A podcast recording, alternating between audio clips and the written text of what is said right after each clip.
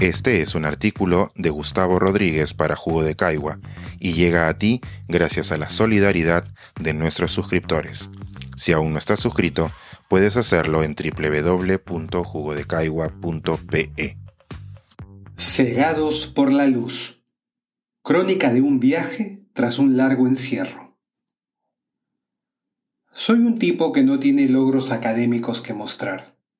Digamos que un islote rodeado por una corriente de magísteres y doctores.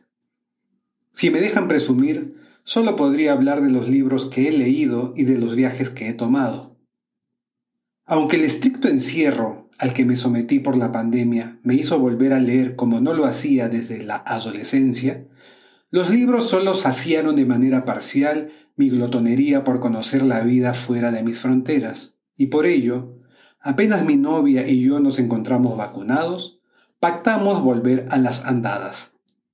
Calculamos finanzas, separamos una parcelita de tiempo, canjeamos millas y nos fuimos lejos, con miedo pero agarrados de la mano. Hoy que acabo de aterrizar de vuelta, me he dado cuenta de que nuestra larga reclusión había hecho de nosotros un par de polillas a oscuras que de golpe fueron soltadas ante las luces de Times Square. Yo, al menos, enloquecí sin pensar en el mañana. Nos encerramos en un templo del jazz con un centenar de gentes también vacunadas a escuchar a la Count Basie Orchestra. 18 músicos excelsos de los que no me importó recibir partículas de saliva a poco más de un metro. Trompetas del fin del mundo mientras recordaba los discos que escuché en mi infancia. Nos topamos con un puesto de sopas que inspiró uno de los episodios más recordados de nuestra comedia favorita. Quien conozca al subnazi sabrá entenderme. Y no me importó intercambiar dólares contaminados con el legendario dueño. Hicimos una larga cola en el Central Park de Manhattan para acabar a 20 metros de Patti Smith, mientras en el cielo asomaba la luna llena. Bailen descalzos en esta luna de cosecha, nos dijo. We can fucking change the world, nos alentó. La vimos llamar a su hija al piano para cantar aquella hermosa canción que le compuso al padre de ella.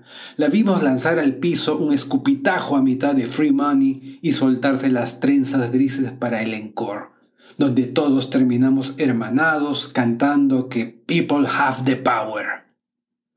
Otra noche vi a mi novia, autodenominada como indiferente a los musicales de Broadway, aplaudir como una niña a un puñado de artistas extraordinarios que habían salido a actuar por primera vez luego de 18 meses. Asistimos a la boda de Alberto y Diego bajo la primera tarde soleada de otoño.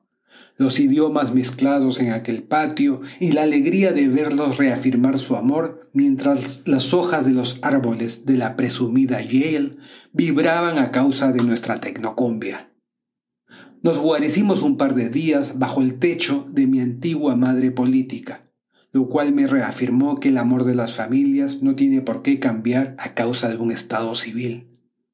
Nos subimos a un veloz auto blanco y enrumbamos al norte, al encuentro del corazón del otoño, donde nos recibieron los pueblos balleneros de Nueva Inglaterra con sus blancuras y sus faros. Nos despeinamos en los ferries, en realidad solo se despeinó Carol y nos salpicó ese mar donde John John Kennedy selló la última tragedia de su clan. Dormimos en un ático tenebroso de Salem, donde no nos recibieron brujas, pero sí un gato negro en la ventana y el graznido de los cuervos en la mañana. Nos desviamos hacia un pueblo de veraneo en Maine, bajo nubes plomas, en donde un muelle desvencijado y una feria de atracciones desierta, coronada con la cara de un payaso, nos hicieron sentir en un relato de Stephen King, el vecino más universal de la zona.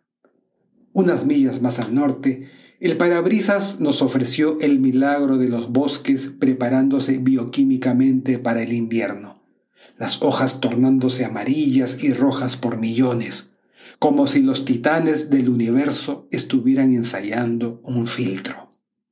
Muchos kilómetros más adelante, no muy lejos de Canadá, Los bosques y el mar Atlántico engendraron un territorio hoy convertido en parque nacional.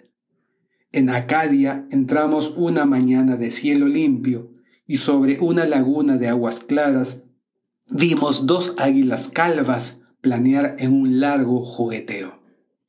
Ya de regreso, en una radio de Massachusetts, un grupo de veterinarios y granjeros le rogaban a sus compatriotas que no siguieran consumiendo ivermectina, que sus animales sí la necesitaban de verdad, y constatar que la idiotez es universal fue una especie de antesala a nuestro retorno.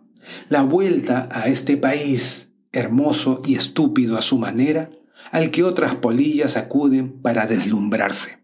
Cuando las ruedas tocaron el asfalto del Jorge Chávez, el avión aplaudió con un entusiasmo que yo jamás había atestiguado. Esta vez lo entendí más que nunca. Se celebraba el simple hecho de estar vivos y la enormidad que ello implica. Este es un artículo de Gustavo Rodríguez para Jugo de Caigua y llega a ti gracias a la solidaridad de nuestros suscriptores. Si aún no estás suscrito, puedes hacerlo en www.jugodecaigua.pe.